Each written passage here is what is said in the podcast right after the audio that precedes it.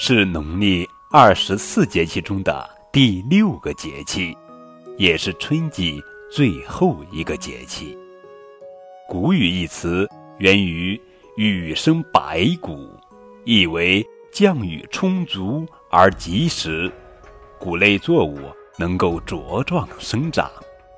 谷雨节气就有这样的含义。谷雨时节，春季将近，夏季将至，寒潮天气基本结束，气温回升加快，正是播种疫苗、按瓜点豆的。好时节，所谓春雨贵如油。此时田里的秧苗出插，作物新种，最需要雨水的滋润。谷雨时节，一般有摘茶、食香春、祭仓颉、走谷雨、祭海等习俗。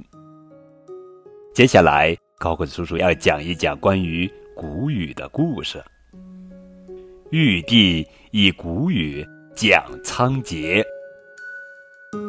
开天辟地以来，人类经历了长达几十万年没有文字的日子，直到上古皇帝时代，事情才出现了转机。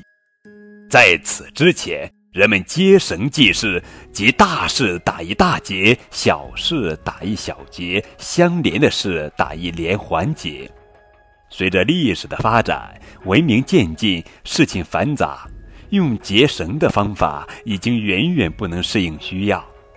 当时有一个名叫仓颉的人，非常能干，立志要解决这一难题。仓颉日思夜想，可仍然苦无良策。有一年，他到南方巡守，路边的养马蹄印启发了他的灵感。在那之后，仓颉走遍山河大川，看尽世间万物，然后一一描绘摹写，造出种种不同的符号，并且定下了每个符号所代表的意义。仓颉将这种符号叫做字，文字从此登上了历史的舞台。对于华夏文明而言，仓颉的贡献堪比开天辟地，连居住在九天之上的玉帝也深受感动。他决定重重的奖赏仓颉。可是思来想去，玉帝还是不知道应该怎么奖励仓颉，最后只得根据。他对人类的了解进行奖励，奖励一尊黄金铸造的人像。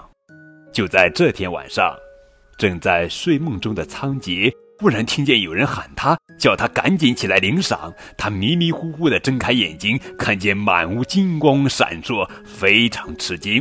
接着，他在墙角发现了一尊金人。回想梦中的情景，他明白这是上天给自己的奖励，然后恭敬地连连跪拜。不过，仓颉并不打算收下这尊金人。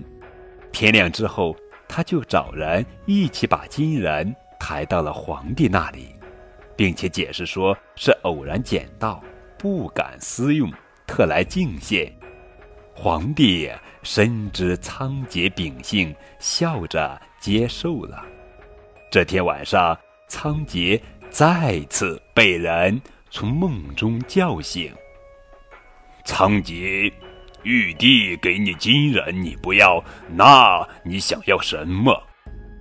仓颉就回应他：“我不要那些钱财功名，我要老百姓五谷丰登，都能吃上饱饭。”那人应了一声“好”之后，就飘然离开了。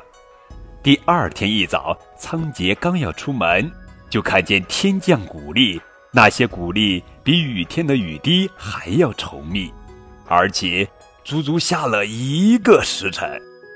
地上更是积聚起了一尺多厚，每个村子、每一座山峰、每一片河谷，到处都是谷粒。等到惊异的老百姓回过神来，纷纷高兴地往家里收谷粒。眼见这样的景象，仓颉马上明白，这和昨晚的梦有关。这是玉帝应了自己的要求，给予老百姓的帮助。明白之后，仓颉急忙将事情的原委向皇帝进行了报告。皇帝听了仓颉的话，也觉得应该大力表彰仓颉的功劳。为此，他就把玉帝奖励仓颉降下谷子雨的这天定为一个节日，即谷雨节。